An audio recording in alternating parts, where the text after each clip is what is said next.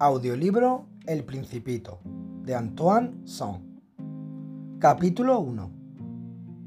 Cuando yo tenía seis años, vi en un libro sobre la selva virgen que se titulaba Historias Vividas, una magnífica lámina. Representaba una serpiente boa que se tragaba a una fiera.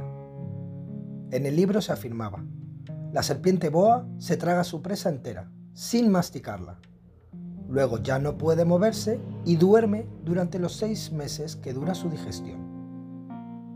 Reflexioné mucho en ese momento sobre las aventuras de la jungla y a mi vez logré trazar con un lápiz de colores mi primer dibujo. Mi dibujo número uno era de esta manera. Enseñé mi obra de arte a las personas mayores y les pregunté si mi dibujo les daba miedo. ¿Por qué habría de asustarme un sombrero? Me respondieron. Mi dibujo no representaba un sombrero, representaba una serpiente boa que digiera un elefante. Dibujé entonces el interior de la serpiente boa a fin de que las personas mayores pudieran comprender. Siempre estas personas tienen necesidad de explicaciones. Mi número 2 era así. Las personas mayores me aconsejaron abandonar el dibujo de serpientes boas, ya fueran abiertas o cerradas y poner más interés en la geografía, la historia, el cálculo y la gramática. De esta manera, a la edad de seis años, abandoné una magnífica carrera de pintor. Había quedado desilusionado por el fracaso de mis dibujos número uno y número dos. Las personas mayores nunca pueden comprender algo por sí solas y es muy aburrido para los niños tener que darles una y otra vez explicaciones. Tuve, pues, que elegir otro oficio y aprendí a pilotar aviones.